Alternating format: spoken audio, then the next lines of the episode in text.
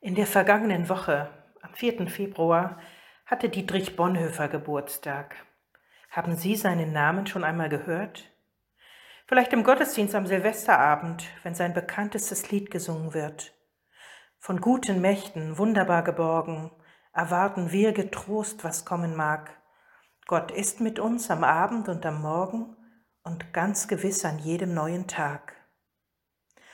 Dietrich Bonhoeffer war ein mutiger Mensch. Als im Dritten Reich die Kirchen sich an das nationalsozialistische System anpassten, am liebsten die jüdischen Texte aus der Bibel streichen wollten und den Führer und die Waffen segneten, da hatte der junge Professor Bonhoeffer das starke Bedürfnis, nicht nur die Opfer zu verbinden, wie er sagte, sondern dem Rat noch in die Speichen zu fallen und das menschenverachtende, todbringende System zu bekämpfen. Die Social Gospel Bewegung aus den USA während seines Studiums hatte ihn geprägt. Als Kind wohlhabender Eltern begann sein politisches Denken und seine Beschäftigung mit Friedensfragen und dem Pazifismus. Die Bergpredigt und kompromissloses christliches Handeln wurden für ihn zu Schlüsselfragen sein Leben lang. Bonhoeffer vermisste eine klare Haltung der Kirche gegenüber dem Nationalsozialismus und erlebte den sogenannten Kirchenkampf, also die Spaltung der Gemeinden in die bekennende Kirche und die deutschen Christen und damit den Schlingerkurs der verfassten Kirche. Bonhoeffer wurde mit seiner Meinung bald isoliert. Als der Krieg begann, entzog er sich der Einberufung durch Auslandsreisen. Dort hätte er bleiben können, zumal er in Deutschland Rede- und Schreibverbot hatte. Aber er will in Deutschland an einer Kirche mitarbeiten, die den Opfern einer Gesellschaft, eines Staates in unbedingter Weise verpflichtet ist. Bonhoeffer sucht Kontakte zum Widerstand über seinen Schwager Hans von Donani. Im Herbst 1940 entscheidet er sich aktiv, Mitarbeiter der Abwehr der sogenannten Gruppe Canaris zu werden. Es ist für ihn die Konsequenz seines Christseins. In diese Zeit fällt die Verlobung mit Maria von Wedemeyer, einer sehr jungen Frau und Verwandten eines der Widerständler.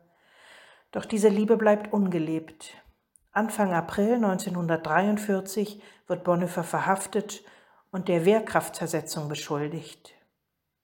Er nutzt die Zeit der Haft, um weiter zu arbeiten an seiner Theologie, schreibt Briefe, Gedichte und Lieder.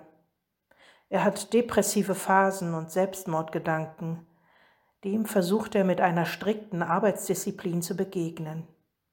Er denkt und glaubt Christuszentriert, zutiefst ethisch.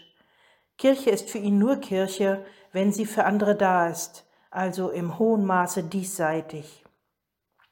Er kritisiert die Kirche, in der er lebt, als eine, die sich nur mit sich selbst beschäftigt.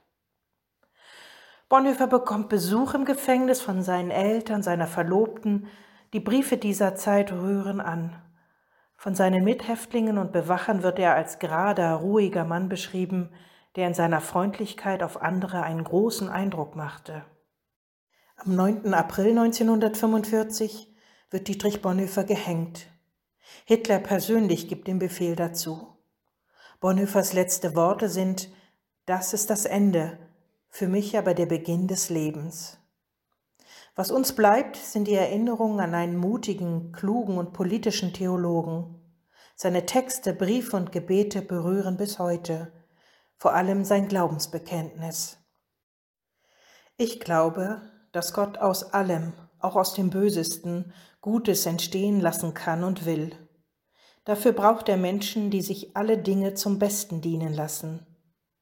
Ich glaube, dass Gott uns in jeder Notlage so viel Widerstandskraft geben will, wie wir brauchen. Aber er gibt sie nicht im Voraus, damit wir uns nicht auf uns selbst, sondern allein auf ihn verlassen. In solchem Glauben müsste alle Angst vor der Zukunft überwunden sein. Ich glaube, dass auch unsere Fehler und Irrtümer nicht vergeblich sind und dass es Gott nicht schwerer ist, mit ihnen fertig zu werden, als mit unseren vermeintlichen Guttaten. Ich glaube, dass Gott kein zeitloses Schicksal ist, sondern dass er auf aufrichtige Gebete und verantwortliche Taten wartet und antwortet.